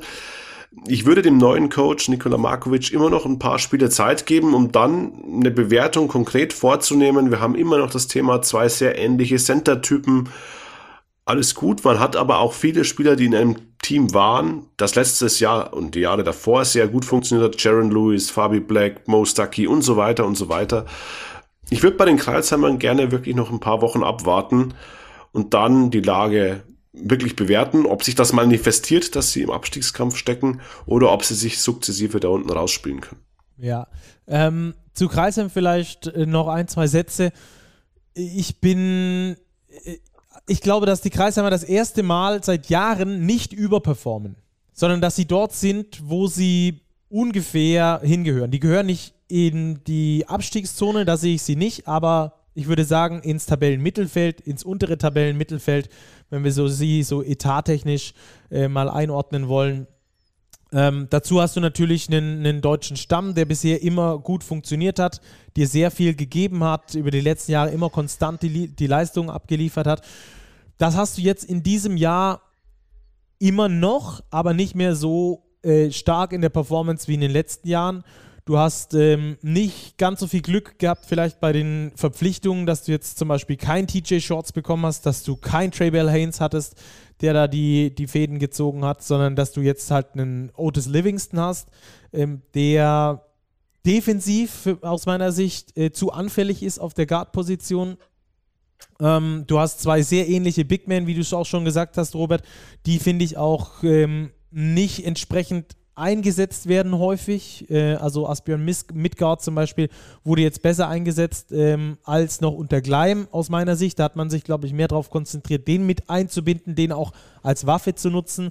Ähm, ich glaube, dass die Probleme in Anführungsstrichen vielfältig sind, aber auch irgendwann erwartbar waren. Weil wenn du, du kannst nicht dauerhaft immer eine Überperformance bringen. Auch beispielsweise Ludwigsburg, ich bin ja äh, in Ludwigsburg sehr nah dran weil ich ähm, viele Spiele sehe, weil ich hier wohne und darüber seit zwölf Jahren berichte. Ähm, bei den Ludwigsburgern hast du auch manche Jahre drin gehabt, wo sie mal in Anführungsstrichen normal performt haben, wo sie nicht in die Playoffs gekommen sind, ähm, wo sie nur gerade so in die Playoffs gekommen sind, ähm, wo sie vom Budget her ungefähr stehen, ein bisschen höher, ein bisschen drunter. Also du wirst auch immer wieder diese Jahre haben, wo es halt dann nicht so läuft, wie es perfekt laufen könnte. In Kreisheim ist ihnen der Rotz zweispurig hochgelaufen, sagt man auf Schwäbisch, ähm, bisher. Also es lief einfach sportlich brutal gut. Sie haben super Spiele verpflichtet und das mit ihrer Identität super vereinbart, sodass da mehr rauskam, als das Talent im Endeffekt versprochen hat. Und das ist in diesem Jahr halt nicht der Fall. Ähm, hat, aus, äh, hat mit mehreren Gründen zu tun. Ähm, die haben wir gerade schon mal ein bisschen ausgeführt, äh, werden wir aber auch noch weiterhin ausführen. Im neuen Jahr werden wir uns mal ausführlich um die Hakro Merlins kümmern. Ähm, und äh, dann da auch nochmal nachfragen, was da eigentlich das Problem ist oder ob man da ähm, trotzdem d'accord ist mit der Leistung. Man hat es ja gesehen in der Pressemitteilung, als Sebastian Gleim ähm, da von seinen Aufgaben entbunden wurde, hat man geschrieben, es ist nicht wegen sportlichen Themen. Sportlich sind sie voll auf Kurs und da waren sie auch nicht, äh, da standen sie halt nicht auf dem Abstiegsplatz, aber äh, arg viel mehr Siege hatten sie da auch nicht. Jo, das also noch zu Kreisheim, um das ähm, mal abzuschließen. Da müssen wir, glaube ich, auch ein bisschen noch in die Advanced Stats rein, um euch da nochmal was äh, an die Hand zu geben. Ähm, ich würde aber sagen, wir gehen jetzt zum, zum nächsten Duell, nämlich Bonn gegen Chemnitz. Die Bonner aktuell absolute Erfolgswelle, auf der sie surfen? Ja, ich glaube generell, äh, Stacki, dass wir bei Bonn und Chemnitz zwei Teams haben. Gut, Bonn gewinnt das direkte Duell 80-73, die aber beide im Soll liegen. Äh, bei Bonn, glaube ich, steht das außer Frage. Die sind Tabellenführer mit nur einer einzigen Niederlage aus elf Spielen. Aber auch die Niners nach diesem Corona-Start stehen jetzt 6-4, haben auch in Bonn wirklich eine ganz ähm, solide Leistung gezeigt. Sie haben halt gegen TJ Shorts verloren. Punkt. Das war ein Spiel, das von einem Spieler gewonnen wurde. So hat Rodrigo Pastore auch analysiert nach dem Spiel. Kann ein Spieler alleine ein Spiel gewinnen? Ähm, ja, es war so 38 Punkte. TJ Shorts immer, wenn er gebraucht war, ähm, war da. Und das ist die Geschichte des Spiels. Punkt.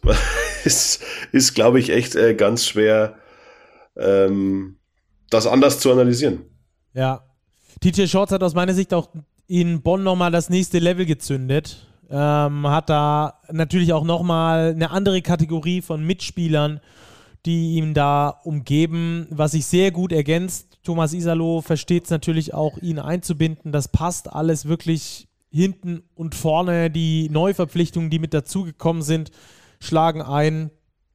Äh, Leon Kratzer finde ich in der Form seines Lebens aktuell.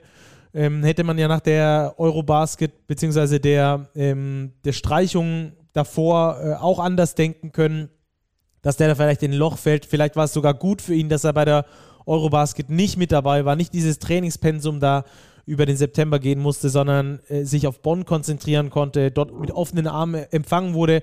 Ein Seba Herrera, der wieder komplett aufgetaut ist, der wieder der Alte ist, der wieder ähm, auf Bundesliga-Niveau auch richtig krass zocken kann, auch richtig abliefern kann, der von der Bank kommt, 21 Minuten bekommt, fast 10 Punkte liefert. Also du hast natürlich TJ Shorts da im Zentrum ähm, und natürlich auch Jeremy Morgan. Andererseits hast du natürlich auch ganz viele ähm, kleine Puzzlestücke, die das Ganze stützen und äh, wenn die Stars in Anführungsstrichen mal nicht so performen, wie sie performen können, dass du dann auch ähm, da ganz viel Breite im Kader hast, die du halt auch, äh, die dich auch erfolgreich machen. Ja, so ist es. Und da sind wir, glaube ich, bei einer wichtigen Frage, Stacki, die auch unser Hörer Murmel gestellt hat. Wer soll denn die Telekom Baskets in dieser Saison stoppen? ja, äh, gute Frage. In der Regular Season ist das eine gute Frage. In den Playoffs, glaube ich, ist das eine schlechte Frage. Weil Bayern und, und Alba, die haben einfach äh, so viel mehr Qualität. Ähm, das könnte vielleicht, dass sie dann ein Spiel klauen oder so sein, aber mehr traue ich leider den Telekom Baskets Bonn nicht zu. Ja, ist Stand heute wahrscheinlich auch schwer zu bewerten, aber wir haben es auch letzter Saison gesehen, als Bonn die Bayern in fünf Spiele gezwungen hat. Also in der aktuellen Verfassung ist Bonn schon ein absolutes Top-Team. Wohin dann die Reise wirklich gehen wird, sehen wir dann im Mai, im Juni und das ist noch fast ein halbes Jahr hin. So ist es. Äh, Chemnitz aktuell auch im Soll. Du hast es schon gesagt, die Chemnitzer sind, sind gut drauf. Die Chemnitzer haben auch gegen, gegen Bonn eine gute Leistung abgeliefert. Am Schluss hat es halt, wie gesagt, gegen TJ Shorts nicht gereicht. Alles in allem aber mal wieder eine gut gecoachte Mannschaft, die einfach Spaß macht, der es einfach Spaß macht zuzuschauen, Basketball zu spielen. Ja, so ist es. Sie spielen diesen Basketball, der einfach ganz prägnant ist für Rodrigo Pastore, haben jetzt auch wieder 20 Assists verteilt in Bonn, haben eine gute Rollenverteilung. Marco Filipovic auf dem Flügel als Scorer, genauso wie äh, Suschinskas, ähm, Anas Velitska als kreativen Point Guard. Also da passt viel zusammen und ich glaube, dass mit Chemnitz wieder in den Playoffs zu rechnen sein wird. Ja, die liefern immer gute Quoten, auch aus dem, aus dem nahen Bereich, vor allem aus dem Zweierbereich, haben sich, äh, tun sich im Rebound dieses Jahr ein bisschen schwerer. Da waren sie in den letzten Jahren noch einen Tick besser, noch einen Tick dominanter. Äh, jetzt da nur im unteren Mittelfeld der Liga. Aber wenn sie es eben schaffen, diese äh, Offensiv-Rebounds zu generieren, die so wichtig sind für sie, dann, dann sind sie da auf jeden Fall eine von den, ähm, den Top-Mannschaften, die dann da auch aus dem Zweierbereich äh, abschließen. Vor allem finde ich, ähm, finden sie immer eine sehr gute Balance eben zwischen dem Zweier- und dem Dreierbereich. Ähm, werfen fast gleich viele Würfe vor, aus beiden Bereichen. Das ist ähm, nicht selbstverständlich. Also ein sehr moderner Spielstil, nehmen viele Dreier. Ähm, an sich einfach eine Mannschaft mit großgewachsenen Flügelspielern, mit, mit spielstarken, mit intelligenten Spielern, die den Ball gerne teilen. Ähm, und dann hast du natürlich noch ein paar ähm, Top-Leute mit dabei, die auch äh, die Verantwortung spüren und sie sich dann auch nehmen, wenn es sein muss, ähm, in den richtigen Momenten nicht überdrehen. Äh, das finde ich zum einen sehr gut und zum anderen natürlich dann noch eine deutsche Rotation, die dir auch sehr viel Stärke verleiht. Nelson Weidemann, der einfach ein super energetischer Spieler ist, ein Kevin Jebo, der abliefert, hätte ich so nicht für möglich gehalten. Das ist für mich einer der absoluten Newcomer in dieser Saison. Ähm, Dominik Lockhart, der immer äh, stabil Defensive liefert. Jetzt hast du noch mit Jason George einen nachverpflichtet, der auch richtig zocken kann, der sich entwickeln will. Äh, Jonas Richter noch mit dabei. Also ich glaube, an dieser deutschen Rotation führen gar nicht so viele BBL-Rotationen äh, auf Deutsch vorbei. Nee, ist stocksolide. Ähm, da wird einfach gut gearbeitet am Standort in Chemnitz da wird mit Plan eine Mannschaft zusammengestellt, aufgebaut, langfristig auch mit dem Trainer und sie ernten einfach die Früchte ihrer guten Arbeit. Ja. Sehr gut zusammengefasst. Sehr gut zusammengefasst. Lob an dich, Robert. Vielen Dank, Stacki. Gehen wir weiter zum ja, nächsten genau, Spiel. Stacki braucht dafür eine ganze DIN A4-Seite und der, und der Bayer haut da einfach mal einen Satz raus und das passt. Sehr gut. Ja, wir sind ja eh schon wieder auf der Spur hier zu einer wahren XXL-Folge. Ja, wir stimmt. haben ja erst zwei Drittel des Spieltags durch. Ähm, daher schnell Frankfurt-Rostock 101 zu 83. Frankfurt schon wieder offensiv ja, eskaliert. Wieder 100 Punkte in den Rostocker eingeschenkt. Von außen ging ganz schön viel. Ja, zweiter Sieg in Folge für die Skyliners, die auch die Abstiegszone verlassen. Ja, stehen jetzt sogar auf Tabellenplatz 15. Eine Position Luft quasi sogar bis zum Strich. Ähm, ja, jetzt wird's spannend. Geht jetzt gegen Bonn und Berlin. Da wird's wieder schwerer werden, aber das waren zwei elementar wichtige Siege. Ja, absolut. Und wenn wir gucken, eigentlich war das eine siebener Rotation, mit der da Gerd Hamming gespielt hat bei den Skyliners. Äh, Beliauskas mit einem brillanten Spiel 26 und 11 aufgelegt. Ähm, Obiese mit äh, Career High, Lukas Wank mit Career High. Ähm, auch Luis wieder mit einem wieder mit guten Spiel, mit guten Quoten, liefert 16 Punkte dazu. Ähm, in dem Spiel, es hat irgendwie so gewirkt, als hätte, als hätte Frankfurt ähm, diese, diese Befreiung aus dem Sieg davor gespürt und hätte jetzt komplett loslassen können. Und also so ging es mir zumindest. Wie hast du das Spiel gesehen? Ja, ganz ähnlich. Das ging lange ausgeglichen los und irgendwann ging dieser Knoten auf und dann waren sie wie schon im Spiel zuvor einfach beflügelt, haben mit unfassbar viel Selbstvertrauen auch ihre Würfe genommen. Yoshi Obiese, Career High, Lukas Wank, Career High, 23 respektive 20 Punkte. Beljauskas sogar 26 aufgelegt, hast du schon gesagt. Also da ging einfach von außen extrem viel rein, 15 Dreier bei 50% Quote. Ja, das war für, das, für die Frankfurter Basketballszene, glaube ich, balsam. Ja, und vor allem, wenn du so gut triffst, hast du auch keine Probleme mit dem Rebound. Auch das muss man natürlich dazu sagen. Die Frankfurter nach wie vor nur mit Matt Harms als eigentlich wirklich großem Spieler. Ansonsten weiterhin nur Guards eigentlich mit dabei. Du hast nicht mal einen wirklichen Forward mit, mit dem Team. ähm, äh, also jetzt auf der BBL-Seite gelistet beispielsweise. Ähm, von acht eingesetzten Spielern sind es sechs Guards gewesen. Ein Center, das ist Matt Harms, und ein Power Forward, Jordan Samare, der aber nur 2 Minuten 56 gespielt hat. Also sechs Guards äh, von sieben Spielern, mit denen du insgesamt gespielt hast. Ähm, wie gesagt, dann fällt das natürlich auch nicht so ins Gewicht mit den, mit den Rebound-Problemen. Ähm, insgesamt die Frankfurter einfach mit einem Sahnetag, auch das sieht man auch an den Quoten, 50% Dreierquote, 56% aus der Zweierdistanz, 90% als Team von der Linie geschossen, 20 von 22 Freiwürfen. Ähm, da hat einfach alles zusammengepasst. Und äh, bei den Rostock Seawolves, um mal auf die zu kommen, ähm, da hat Jaquan Lewis halt gefehlt. Ne? Das ist dann schon ein großes Teil. Das ist ein richtiges Teil. Da sind sie schon sehr abhängig. Der spielt natürlich auch eine MVP-hafte Saison bisher. Ja, die Rostocker, das Ergebnis war ein bisschen hoch. Also die Rostocker, glaube ich, können mit ihrem Status quo auch zufrieden sein. 6 zu 6 für einen Aufsteiger noch zwölf Spielen, voll im Soll, drei Heimsiege, drei Auswärtssiege. Ja, sie sind abhängig von Jaquan Lewis, aber auch sie, glaube ich, werden nicht in diesen Abstiegsstrudel kommen, denn sie haben sich auch frühzeitig eben schon breiter aufgestellt. Sie haben Elias Waldtonen nachverpflichtet, haben jetzt auch sieben Ausländer beispielsweise. Klar haben sie nicht die allerstärkste deutsche Rotation, aber eben der Stamm der Imports, der passt. Und auch das ist zum Beispiel wieder ein Unterschied zu Teams wie ja, Bamberg unter anderem, wo sich die Rostocker einfach ein bisschen abheben. Sie haben auch hier eine klare Struktur bei den Importpositionen mit Jaquan Lewis, ihren klaren Go-To-Guy mit Derek Alston Jr. noch ein Scorer nebendran, Mavukbe als Arbeiter unterm Korb, da passt sehr viel ähm, einfach was das Teamgefüge angeht und das spiegelt sich auch in den Ergebnissen wieder.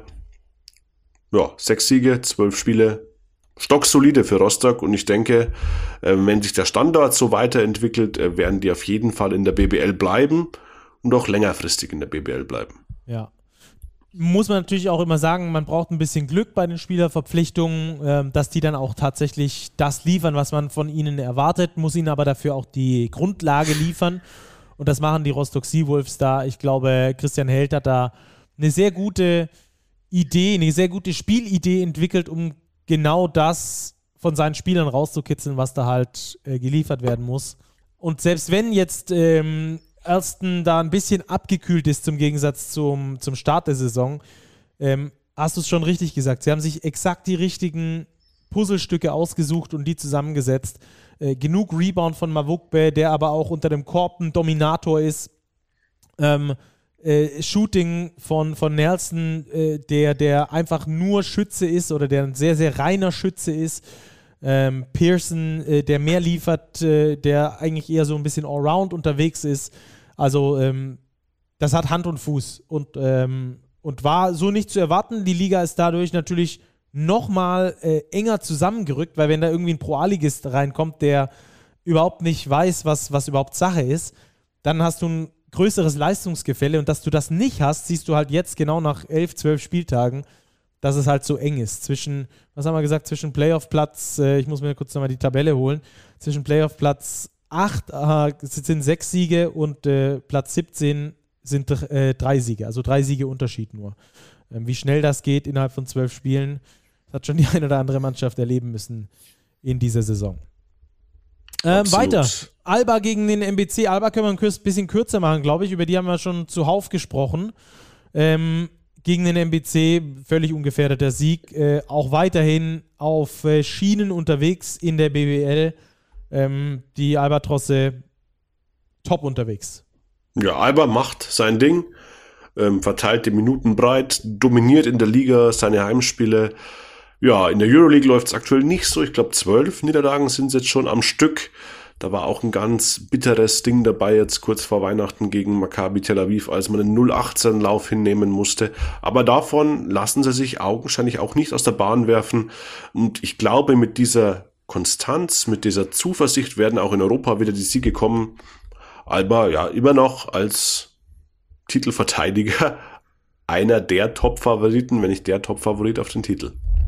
Ja, Alba die beste Offensive der Liga, machen fast 93 Punkte im Schnitt, haben die zweitmeisten äh, Assists, zumindest äh, prozentual, spielen da äh, 74 Prozent ihrer, ihrer Korberfolge sind äh, durch vorhergehenden Assist. Übrigens äh, Chemnitz die beste Mannschaft, was diese Statistik angeht.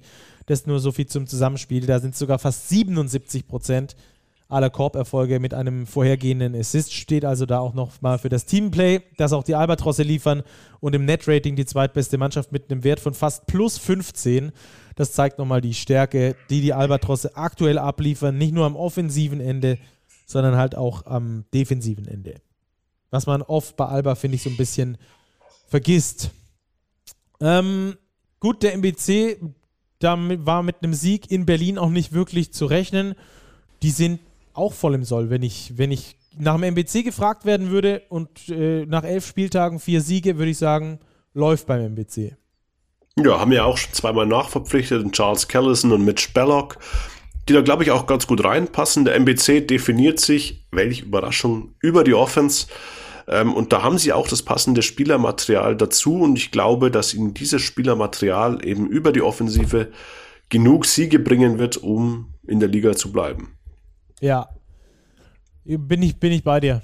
Ich glaube auch, dass wir da, dass wir da mit dem MBC dieses Jahr die Zusammenstellung so haben, dass das, äh, dass das passen könnte zum, zum Saisonende. Vor allem, weil die Quoten stimmen und das ist immer wichtig beim MBC, eine Mannschaft, die sich über die Offensive äh, definiert. Wenn dann da die Quoten stimmen, also auch die Effizienz stimmt in der Nutzung der Chancen, dann bist du äh, da auf einem ganz guten Weg. Der MBC aktuell die acht beste Offensive der Liga, machen über 86 Punkte im Schnitt pro Spiel.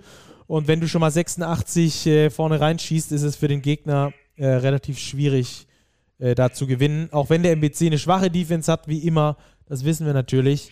Ähm, auch da gibt es natürlich eine genaue Zahl. Die Gegner im Normalfall mit 92,5 Punkten gegen den MBC im Schnitt. Trotzdem reicht es am Schluss äh, der MBC auf einem guten Weg. Ja. Und dann machen wir den Spieltag rund, Stacki, mit einem Highlight-Spiel. SAP Arena Mannheim, 10.500 Zuschauer. Heidelberg gegen die Bayern. War ein knappes Ding. Die Heidelberger wirklich haben alles in die Waagschale geworfen, müssen sich dann doch geschlagen geben, 83 zu 87. Glaube ich, können aber viel Positives aus diesem Eventspiel mitnehmen. Stimmung richtig gut in der Halle fast den Favoriten wirklich geärgert, also lange mitgehalten. Heidelberg, ja, steht, glaube ich, wie wir jetzt schon bei einigen Teams gesagt haben, ganz solide da, 4-7. Das ist dieses breite Tabellenmittelfeld. Wir haben aktuell vier Teams mit vier Siege, vier Teams mit drei Siegen. Ja, Heidelberg dort mittendrin. Als nächstes jetzt gegen Bamberg, ein direktes Duell. Das sind natürlich dann doppelt wichtige Spiele unter diesem Gesichtspunkt. Ja. Ja, die Heidelberger aus meiner Sicht auch voll im Soll. Ähm, nicht zu hochfliegend, nicht zu tief betrübt. Äh, dieses, äh, dieses Highlight-Spiel war auch wirklich ein Highlight-Spiel, muss man so sagen. Das war nicht nur so angekündigt, das war wirklich mega in der, in der SAP-Arena da in Mannheim. Äh, und es kam wohl auch so gut an, ähm, dass wir aus dem Hintergrund schon hören, sollte Heidelberg in der Liga bleiben, wird es das nächstes Jahr definitiv wiedergeben. Äh, und das finde ich ist ein sehr cooles Zeichen, auch da zu sehen. Da geht es voran, auch an diesem Standort. Die haben Bock auf mehr, die wollen da wachsen, die, die machen nicht nur sportlich, sondern die denken über den Tellerrand hinaus. Ähm, war das erste Highlightspiel in dieser Form für die Heidelberger.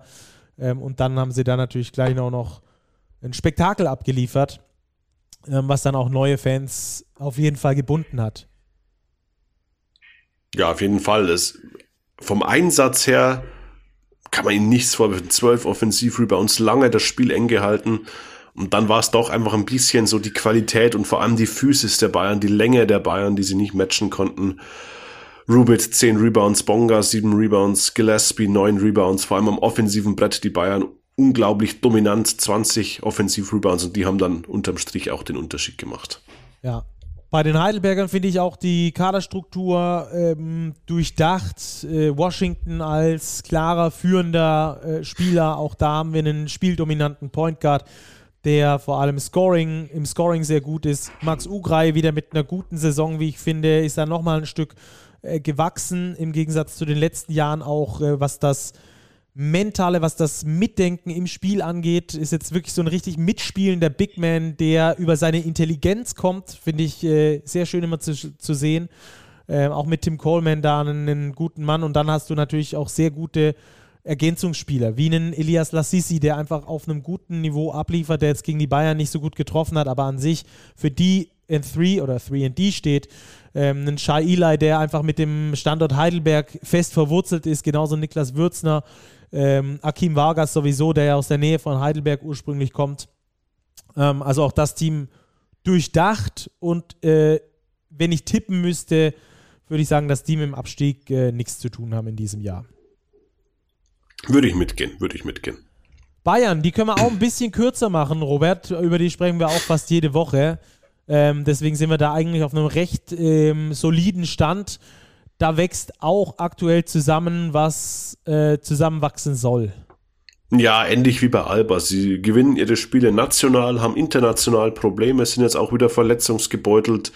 Obst mit einer Ellbogenverletzung, Lucic immer noch raus mit Ellbogenverletzung. Ja, Bonga kommt dafür mehr in Form, aber so richtig das große Ganze bei den Bayern sieht man immer noch nicht. Also wie das wirklich dann mal als Komplettkollektiv funktionieren soll. Ähm, ich glaube, sie haben noch kein Spiel gemacht, in dem wirklich mal alle Mann an Bord waren. Ja, aber ansonsten ist man in der BBL auf Kurs, aktuell Tabellendritter, eine Niederlage mehr, zwei an der Zahl als Bonn und Berlin, dafür auch schon ein Spiel mehr absolviert. Ja, also die Bayern national auf Kurs, sie werden an Titeln gemessen, im Februar gibt es die erste Chance mit dem Pokal und dann wird, wie Andrea Trinchieri sagt, im Juni wird abgerechnet. Ja, die Bayern nach wie vor mit der langsamsten Pace, da hat sich nicht so viel dran geändert. Äh, auch in dieser Saison in der BBL wieder mit extrem langsamer Pace, mit äh, mehr Spielkontrolle. Ähm, ob sich das dann ändern wird, wenn alle mal mit dabei sind, das ist die große Frage. Aber alles in allem national zumindest die Bayern aktuell auf Kurs. Äh, bei den Albatrossen haben wir äh, gar nicht über die vielen Verletzten gesprochen, aber auch da, ähm, wo du es gerade ja. bei den Bayern aufgezählt hast, ist mir nochmal mal eingefallen, wie viele Verletzte die haben. Da kommt man ja schon gar nicht mehr hinterher. Hat natürlich mit der Eurobasket zu tun, hat natürlich mit der hohen Belastung aus Euroleague und BBL zu tun. Ich glaube, das wird uns in den nächsten Jahren noch länger begleiten bei diesen beiden Mannschaften. Äh, natürlich im Besonderen, weil die Euroleague mit ihren 34 äh, Saisonspielen da natürlich äh, nochmal eine ultimative äh, Zusatzbelastung ist. Eine, also keine Zusatzbelastung, sondern eine, eine sehr coole Möglichkeit, mal an den Bayern, an dem Bayern-Spiel zu partizipieren, haben wir aktuell im Heft, Robert, das Gewinnspiel nämlich, auf das wir euch nochmal hinweisen wollen. Ja, in Zusammenarbeit mit Paulana Stacki verlosen wir zehn Tickets für das Euroleague-Spiel der Bayern gegen Virtus Bologna. Und das ist kein normales Euroleague-Spiel, das ist Music Meets Basketball. Clouseau tritt auf, spielt in der Halbzeit und spielt nach dem Spiel noch ein komplettes Konzert. Also wer da mit seinen neuen Kumpels hin will, das sind nämlich einmal zehn Tickets, der schreibt eine E-Mail an gewinnspiel at big-basketball.de. Genau, schreibt da äh, hin, hinterlasst natürlich auch äh, eure Adresse, sodass wir euch da abholen können. Denn Paulaner holt euch per Shuttle ab ähm, und fährt euch in die Halle. Danach gibt es auch noch Paulaner-Spezialitäten im Paulaner-Fantreff. Was das ist, das werdet ihr dann dort erfahren. Das ist eine ganz große Überraschung. Und ein Bayern-Spieler wird auch noch obendrauf vorbeikommen. Also, das ist echt ein geiles Paket von A bis Z. Das Ganze ermöglicht von Paulaner in Zusammenarbeit mit Big. Und ähm, da solltet ihr euch diese Chance nicht entgehen lassen. Macht da auf jeden Fall noch mit. E-Mail-Adresse sagt euch jetzt Robert nochmal. Gewinnspiel at big-basketball.de und der Betreff Music meets Basketball featuring Big. Das Ganze läuft bis zum 10. Januar. So, haben wir das also ähm, zu den Bayern noch und zum Bayern-Spiel wird dann gegen Virtus Bologna in der Euroleague sein. Wir konzentrieren uns jetzt aber erstmal auf die Starting Five des Spieltages. Robert, welche fünf hast du am Start? Ja, die letzte Starting Five im Jahr 2022. Uh, oh, ganz besonders Be wichtig. Oh, beginnt mit einer ganz großen Überraschung auf der Point Guard Position. TJ Shorts, 38 Punkte, Spiel gewonnen. Ja, mehr müssen wir nicht sagen. Den Shooting Guard habe ich auch schon erwähnt heute. Hat ein Career High aufgelegt. Yoshi Obiese, 23 Punkte, 5 Rebounds, 5 Assists, also auch wirklich von seiner Allround-Performance her extrem stark. Genau wie Isaac Bonga mit 21, 7 und 5 auch ganz stark seine Vielseitigkeit gezeigt. Die drei Jungs schicke ich in den Backcourt und unter den Körben Johannes Thiemann auf der 4. Ja, bester Mann im Gefahr losen Sieg von Alba Berlin und auf der Center-Position Jonathan Beere von den MHP-Riesen, der mit 12, Re 12 Rebounds, 12 Punkten und 3 Rebounds doch ein X-Faktor war im Derby-Sieg gegen Ulm. Also, das hätten wir dann auch und dann Robert, wollen wir noch äh, in der Tissot Overtime jetzt ganz kurz äh, schnacken. Und zwar ähm, wollen wir sprechen, wer aktuell in der MVP-Frage für uns überhaupt äh, äh in Frage kommt. in der MVP-Frage in Frage kommt, ist ja klar. Ähm, und äh, ganz interessant, Lukas Feldhaus, äh, Veilchenfeuer, äh, auf Twitter gerne mal folgen. Äh, der Kollege hatte ja vor ein paar Wochen äh, gefragt, äh, was so die Basketballmomente waren, die wir, die wir oder auch ihr zu Hause ähm, so als prägend gesehen habt. Und er hat auch gefragt, ähm, wer aktuell euer MVP wäre. Hat dann natürlich gleich mal unser Lukas hier, nämlich der Lukas Robert von Big, äh, falsch verstanden, hat das Ganze aufs Jahr 2022 bezogen. Es war auf die Saison bezogen. Ähm, aber wir wollen trotzdem kurz drüber sprechen, äh, Robert, welche Spieler aktuell herausstechend sind. Ich glaube, MVP-Rennen kann man noch gar nicht sagen, weil es so wenig Spiele gespielt wurden. Aber wir können drüber sprechen, welche Spieler aktuell herausstechen für uns. Ähm, und deswegen vielleicht auch in der großen Verlosung der MVPs dabei sind? Ja, ich habe mir diese Frage auch gestellt, ähm, als ich das Spiel gesehen habe. Einerseits der Bonner gegen Chemnitz, andererseits der Würzburger gegen Kreilsheim. Und da glaube ich, sehen wir Spieler, wenn wir bei der Wortbedeutung sind, MVP, der wertvollste Spieler, da kommen wir natürlich nicht um TJ Shorts herum. Bonn ohne Shorts ist eine andere Mannschaft als Bonn mit Shorts. Aber dann bin ich schnell bei Cameron Hunt gelandet von den Würzburg Baskets, weil ich glaube, dass der erstens extrem gut spielt und zweitens schon mitverantwortlich ist, weil der macht die Big Plays an beiden Enden des Feldes, dass Würzburg so dasteht, wie sie dastehen.